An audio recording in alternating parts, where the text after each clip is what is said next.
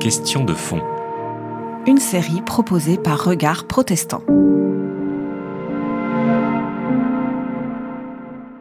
Alors, je crois que la question de Jésus et la politique est déjà une question qui est formulée de façon anachronique. C'est-à-dire que nous, quand nous posons la question Jésus et la politique, nous parlons à partir d'un monde où, c'est-à-dire notre société occidentale, hein, euh, où euh, le politique et le religieux sont séparés. Euh, à l'époque de Jésus, évidemment, la question ne se pose pas en ces termes. J'allais dire, on pourrait presque dire qu'à l'époque de Jésus, tout est politique au sens où ce qui est de l'ordre du, du, rapport à Dieu, du religieux, est profondément imbriqué dans le politique, puisque l'Empire romain en particulier a une dimension religieuse évidente. Ça ne veut pas dire que ce ne soit pas le cas aujourd'hui. Ça ne veut pas dire qu'aujourd'hui, euh, notre vie politique n'a pas une dimension religieuse, mais elle ne se définit pas comme telle. Aujourd'hui, on parle de laïcité, et dans cette laïcité, il y a le monde religieux et le monde politique. À l'époque de Jésus, donc c'est imbriqué. Et donc, d'une certaine manière, on peut dire que tout ce que fait Jésus, tout ce que va dire Jésus, toute son existence va être profondément imbriquée euh, à la fois dans l'espace du judaïsme de son temps, mais le judaïsme de son temps est lui-même imbriqué dans l'espace de l'Empire romain. Et j'en veux pour preuve que Jésus va être condamné à mort par, euh, certes, le Sanhédrin, tribunal religieux, mais qui, n'ayant pas à cette époque-là le pouvoir de donner la mort, va en référer au pouvoir politique. Donc voilà, d'une certaine manière, euh, Jésus est concerné par le politique. Bien. Maintenant, euh, dans les propos de Jésus, est-ce qu'il est question de ce qu'on appelle le politique? Pas énormément. Quand Jésus parle en parabole, quand Jésus euh, fait des récits de miracles, quand Jésus prononce le discours sur la montagne, le sermon sur la montagne, il n'y a, pas de, a pas de propos politiques au sens où nous entendons aujourd'hui le fait que Jésus se serait prononcé sur, euh, euh, je dirais, les, questions économiques, les questions euh, politiques. Non, Jésus ne se préoccupe que d'une chose, si j'ose dire, c'est la proximité du règne de Dieu. Mais évidemment que dans l'Israël ancien, ça a une dimension politique. Mais il s'en préoccupe, au fond, de cette proximité du règne de Dieu qui se manifeste dans euh, les guérisons des malades et dans la proclamation d'une parole de, je dirais, de réconciliation et d'espoir. Euh, mais il s'en préoccupe sans, interférer ou sans, euh, je dirais, aborder la question de l'Empire romain ce que ne feront pas les zélotes. Par exemple, les zélotes, qui étaient un mouvement, je dirais, de, résistance à l'Empire romain, au fond, proclamaient eux aussi le règne de Dieu, mais ils le proclamaient euh, contre le règne de César. Alors que Jésus, lui, ne s'intéresse pas d'une certaine manière au royaume de ce monde. Il le dira d'ailleurs quand il comparaîtra devant Ponce Pilate, il dira Mon royaume n'est pas de ce monde. Alors, si on cherche des textes, il y en a un texte cependant où euh, Jésus euh, aborde euh, clairement, explicitement, la question de César, c'est-à-dire de ce qui représente à l'époque le pouvoir politique. Ce texte, on le trouve dans les évangiles synoptiques, Matthieu, Marc et Luc, et je le lis ici dans la version de l'évangile de Marc au chapitre 12. Je lis au chapitre 12 les versets 13 à 17. Ils envoient, c'est-à-dire les pharisiens, auprès de lui pardon, excusez-moi, je dis une bêtise, ce n'est pas les pharisiens, c'est euh, les grands prêtres et les scribes. Ils envoient auprès de lui quelques-uns des pharisiens et des hérodiens afin de le prendre au piège en parole. Ceux-ci viennent lui dire, Maître, nous savons que tu es franc et que tu ne te soucies de personne. En effet, tu ne regardes pas à l'apparence des gens, mais tu enseignes la voie de Dieu selon la vérité. Est-il permis de payer l'impôt à César? Devons-nous payer ou ne pas payer. Connaissant leur hypocrisie, il leur répondit Pourquoi me mettez-vous à l'épreuve? Apportez-moi un denier que je le vois. Ils en apportèrent un. Il leur demande De qui sont cette image et cette inscription De César, lui répondirent-ils. Alors Jésus leur dit Rendez à César ce qui est à César, et à Dieu ce qui est à Dieu. Et il s'étonnait beaucoup à son sujet. Voilà, fin, du texte, court texte, qui a évidemment euh, laissé euh, dans la mémoire collective de l'Occident cette fameuse euh, phrase de Jésus qui est devenue un proverbe, rendez à César ce qui est à César, et on oublie la suite et à Dieu ce qui est à Dieu. Hein. et c'est devenu dans le langage courant le fait qu'on doit euh, donner à chacun ce qui lui appartient au sens que ce, ce, qu'a dit quelqu'un ou ce qu'a fait quelqu'un, ça lui revient, je ne dois pas m'en emparer. Donc je rends à César ce qui est à César, ce qui peut avoir un sens négatif ou positif. Quand on n'oublie pas la deuxième partie, soit on n'a que la première partie, rendez à César ce qui est à César, c'est une sorte de proverbe pour dire que euh, j'ai pas à m'attribuer quelque chose qui n'est pas à moi. Et si on pense à l'autre partie, alors dans le monde, entre guillemets, c'est-à-dire dans la société civile, on oublie la seconde partie et c'est devenu un proverbe, euh, chacun a droit à sa propriété en quelque sorte, et je ne dois pas m'attribuer quelque chose qui n'est pas à moi. Et dans l'Église, quand on se souvient de l'ensemble, rendez à César ce qui est à César et à Dieu ce qui est à Dieu, eh bien on dit euh, l'Église ne fait pas de politique, et donc euh, l'Église s'occupe de Dieu et le monde s'occupe de César. Alors on va voir ce que ça veut dire cette phrase, parce que évidemment ça veut sans doute dire un peu autre chose. D'abord, on note que toute cette histoire-là euh, commence comme un piège. Hein. On essaie de prendre Jésus au piège. Alors quel est le piège qu'on essaie de tendre à Jésus? Eh bien le piège est très simple. Euh, à l'époque de Jésus, au fond, euh, au, fond, il y, a, deux postures dans le judaïsme de son temps. Soit une posture, je dirais, euh, euh, légitimiste, qui consiste à dire, au fond, le pouvoir de l'Empire romain, c'est Dieu qui l'a institué, donc au fond, il n'y a pas de raison de s'opposer à lui. Et donc, finalement, continuons à faire notre petite, notre, notre religion en quelque sorte, sans nous mêler je dirais, de l'espace politique. Et d'une certaine manière, l'Empire romain a su euh, donner au Sanhédrin, c'est-à-dire au tribunal religieux juif composé des pharisiens et des sadducéens, assez de légitimité pour qu'il règle les affaires internes euh, de la religion juive. Le seul droit que n'ont pas scribes et pharisiens et sadducéens, c'est le droit de vie et de mort. Et donc, euh, pour le reste, le tribunal religieux règle les affaires pour autant que ça ne soit pas un trouble à l'ordre public. Et puis, sur l'autre, euh, dimension, sur l'autre scène politique, on a les zélotes qui sont des révolutionnaires et qui veulent, au sens des, je dirais, si j'ose, un anachronisme, une, forme de, talibans en quelque sorte, c'est-à-dire qui veulent, euh, au, nom de Dieu, instaurer euh, au fond, une, théocratie en quelque sorte, et donc il n'y a pas de place pour deux dieux. Soit c'est le dieu impérial, soit c'est le dieu, euh, c'est Yahvé en quelque sorte. Et donc, au fond, les pharisiens viennent dire à Jésus, mais toi, au fond, voilà, euh, qu'est-ce que tu dis par rapport à ça? Est-ce que tu es plutôt du côté d'une sorte de conformisme en quelque sorte qui consiste à dire moi je ne me mêle pas de politique mais j'ai une sorte de discours idéaliste qui invite les gens à, supporter les choses telles qu'elles sont et, euh, à vivre en bonne intelligence les uns avec les autres. Ou au contraire est-ce que tu te situes plutôt du côté euh, des zélotes qui invitent à une révolte religieuse au nom de Dieu? Donc voilà un peu l'enjeu. Et euh, la réponse de Jésus consiste d'abord à, poser une question à ses interlocuteurs, mais au fond, d'abord, euh, avant de poser une question, il dit Apportez-moi un denier que je le vois. Alors on pourrait dire Oui, mais c'est normal, ça veut dire qu'il n'en a pas.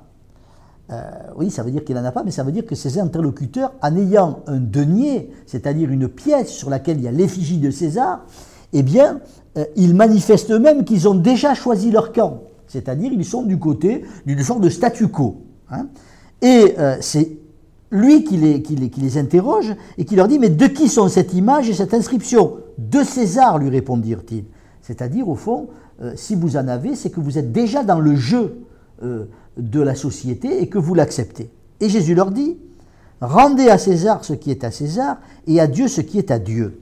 Comment entendre ça? Eh bien, Évidemment, dans l'interprétation, on l'a tiré des deux côtés. Euh, certains ont fait, évidemment, la plupart dans l'Église, on a fait de Jésus quelqu'un conservateur en quelque sorte, qui ne se mêle pas de politique et qui sépare les règnes. Et d'autres ont fait de Jésus un révolutionnaire, en gros en disant, mais au fond, on n'a rien à voir avec César et on doit tout rendre à Dieu. En fait, euh, Jésus dit deux choses qui sont euh, révolutionnaires, mais dans un autre sens. Quand il dit rendez à César ce qui est à César, il dit au fond, César n'est pas un Dieu. Et quand il dit rendez à Dieu ce qui est à Dieu, il dit Dieu n'est pas un César. Alors voilà deux choses extrêmement importantes que dit Jésus et que je commente maintenant. Première chose, César, s'il faut rendre à César ce qui est à César, c'est qu'il ne faut pas rendre à César un culte qui est un culte qu'on rend à Dieu. C'est-à-dire, au fond, le politique n'est pas, n'a pas à avoir la prétention à la divinité, n'a pas la prétention à donner le sens ultime des choses. Il est là d'une certaine manière parce qu'il faut du politique, c'est nécessaire, c'est indispensable, sans quoi ce serait le chaos, mais au fond, César n'est pas un dieu. Et à l'époque, où, au fond, il y a des prétentions, je dirais, à ce qu'on appelle le culte impérial. C'est-à-dire non pas dire que, César est comme Zeus, mais que César est d'essence divine, que César a été, au fond, une sorte, un fils de Dieu, un fils des dieux. Eh bien, euh, au fond, d'une certaine manière, 2000 euh, ans avant, peut-être ce que nous faisons dans notre société, d'une certaine manière, Jésus rend le politique profane. Vous voyez, je dirais, non pas il profane le politique, mais il profanise le politique. C'est-à-dire, il dit, le politique, c'est du profane. Le politique, c'est, j'allais dire, c'est pas du religieux. Et pourtant, le politique ne cesse de vouloir être religieux. Mais Jésus dit non. Au fond, César, c'est quelqu'un qui est appelé à gérer les affaires de ce monde. Donc ça, c'est rendez à César ce qui est à César. Donc César n'est pas un dieu. Mais rendez à Dieu ce qui est à Dieu. Dieu n'est pas un César. Alors là, on pourrait dire, mais si, Dieu est, plus que César, c'est le César absolu, si j'ose dire. Euh, non, Dieu n'est pas un César, c'est-à-dire, il ne fonctionne pas comme un César. Il ne prétend pas imposer sa loi à tous. Il ne prétend pas être le Tout-Puissant, inquestionnable, non questionnable.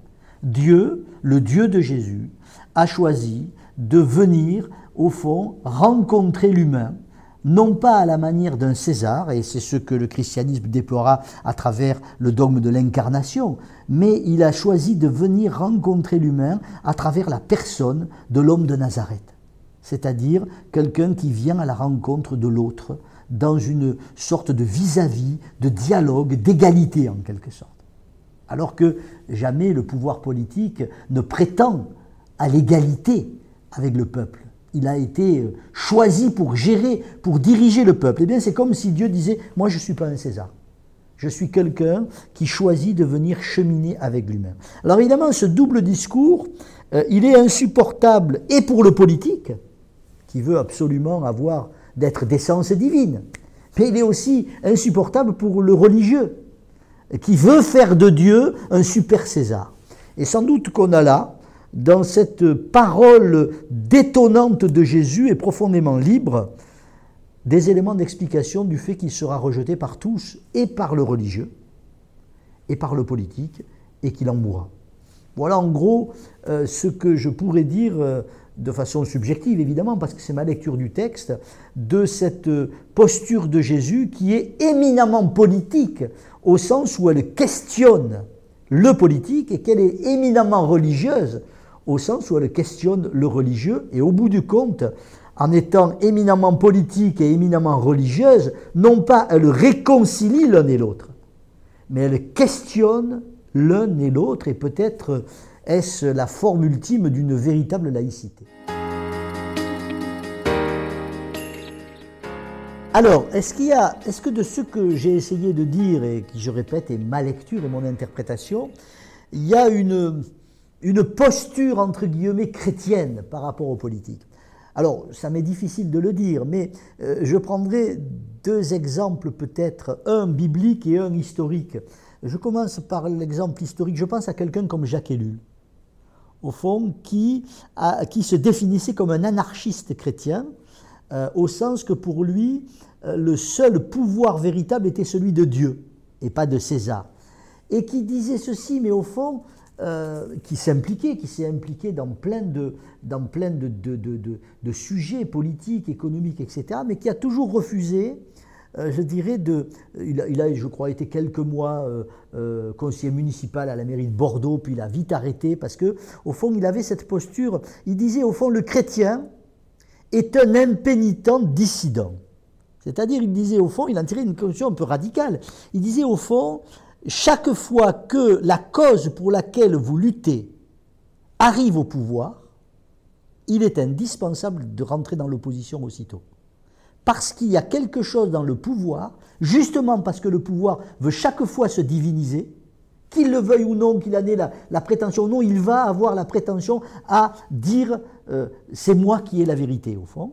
Et eh bien automatiquement le chrétien va être un dissident. Donc ça c'est une forme radicale, euh, je dirais, de, qui, fut une posture, hein, euh, celle de Jacques Ellul. Mais je ne suis pas un spécialiste de Jacques Ellul, mais sans doute là vous pourriez interroger d'autres personnes qui, vous en diraient plus là-dessus.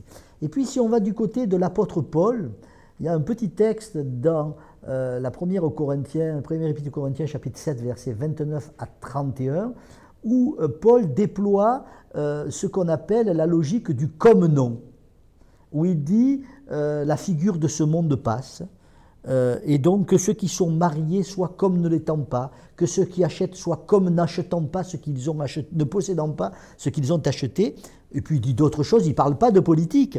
Mais moi j'aurais envie de dire que le chrétien devrait pouvoir se dire que celui qui fait de la politique soit comme s'il n'en faisait pas. Euh, c'est-à-dire que on, ne dit pas qu'il n'en fasse pas, mais on, on met le non à l'intérieur du oui. C'est-à-dire qu'au fond, le chrétien ne se réduit pas, son identité chrétienne ne se réduit pas ni au mariage, ni au commerce, ni à la politique. C'est-à-dire quand il fait de la politique, il la fait pleinement, mais il sait que là n'est pas le tout et l'essentiel de son existence. Donc je dirais peut-être qu'un des, effets de cette parole de Jésus, c'est ce comme non paulinien. C'est-à-dire étant, euh, étant politicien comme ne l'étant pas. C'est-à-dire je sais bien que là ne se dit rien d'essentiel. Se dit des choses extrêmement importantes. Je dirais que la politique est seconde, elle n'est pas secondaire, elle appartient aux choses secondes, mais elle n'appartient pas aux choses premières. Je dirais d'ailleurs la même chose de la religion. Elle appartient aux choses secondes, et la chose première, c'est au fond le sujet humain devant Dieu. C'est-à-dire devant l'instance ultime de son existence, qui ne peut jamais être ni le religieux, ni le politique, ni l'économique, euh, mais seulement, au fond, l'altérité radicale. Et là, on est dans les choses premières. Alors après, que penser effectivement de ces théologies dites de la libération? Euh, la première, ou les théologies politiques hein. La première chose, c'est que nous ne pouvons penser ça que dans un contexte particulier, c'est-à-dire dans l'Amérique latine des années 70 du siècle dernier. Euh, effectivement, la théologie de la libération, et peut-être dans certaines, et sans doute dans certaines parties du monde aujourd'hui où l'oppression règne, euh, où les libertés sont bafouées, euh, une théologie de la libération, c'est-à-dire une théologie authentiquement chrétienne, euh, va devoir dire des choses, va être amenée à dire des choses. Euh, et dire des choses, c'est forcément prendre des risques et c'est forcément courir le risque de se tromper. Donc moi, j'ai le plus grand respect pour, pour tous les lieux où des chrétiens, au nom de l'Évangile, se lèvent et courent des risques pour leur vie au nom de cet Évangile en dénonçant des pouvoirs. Après, euh, après je dirais, euh, euh, qu'est-ce qu'il arrive quand ces pouvoirs sont tombés et que ces chrétiens-là sont en position de, pouvoir, je dirais, mettre en œuvre leurs idéaux? Ça, c'est une autre question qui se pose et l'histoire montre souvent que, évidemment, une fois qu'on a réussi à faire tomber le tyran, dans le meilleur des cas, on, commence à, se compromettre avec, parce qu'il faut bien se, euh, prendre des responsabilités, et dans le pire des cas, on devient soi-même un tyran. Donc, voyez, je dirais, je ne vais pas critiquer en soi les théologies de la libération. On a besoin de théologie de la libération quand on est opprimé. La question est de savoir qu'est-ce que la libération véritable? C'est-à-dire, est-ce qu'elle est fondée vraiment sur un rapport, je dirais, existentiel au Christ, ou simplement sur une idéologie qu'elle soit marxiste ou capitaliste, peu importe. Hein. Et je crois qu'il ne faut pas perdre de vue ça. Après, euh, je dirais, une théologie de la libération telle qu'elle, se vivait en Amérique latine euh, dans les années 70 du siècle dernier, ou telle qu'elle doit se vivre dans certaines parties du monde où l'oppression demeure, a guère de sens dans nos pays occidentaux. euh, où nous ne prenons aucun risque à dénoncer le pouvoir politique et où nous nous faisons peur, mais des, peurs qui n'ont pas vraiment de raison d'être. Donc voilà, je, pense qu'il nous faut au cas par cas tenter d'être fidèles à l'Évangile, sachant que nous le trahissons toujours peu ou prou, et que, après tout, est-ce pire de trahir l'Évangile au nom d'une théologie de la libération politique ou est-ce pire de le trahir au nom d'un conservatisme politique? Eh bien, ni l'un ni l'autre ne sont pires. Simplement, il nous faut chaque fois nous laisser interroger et le révolutionnaire et le conservateur doivent se laisser interroger par la parole de Jésus et il découvrira alors qu'il est toujours en écart avec euh, ce qu'il prétendait euh, être sa fidélité à l'Évangile. C'était Question de fond une série de regards protestants.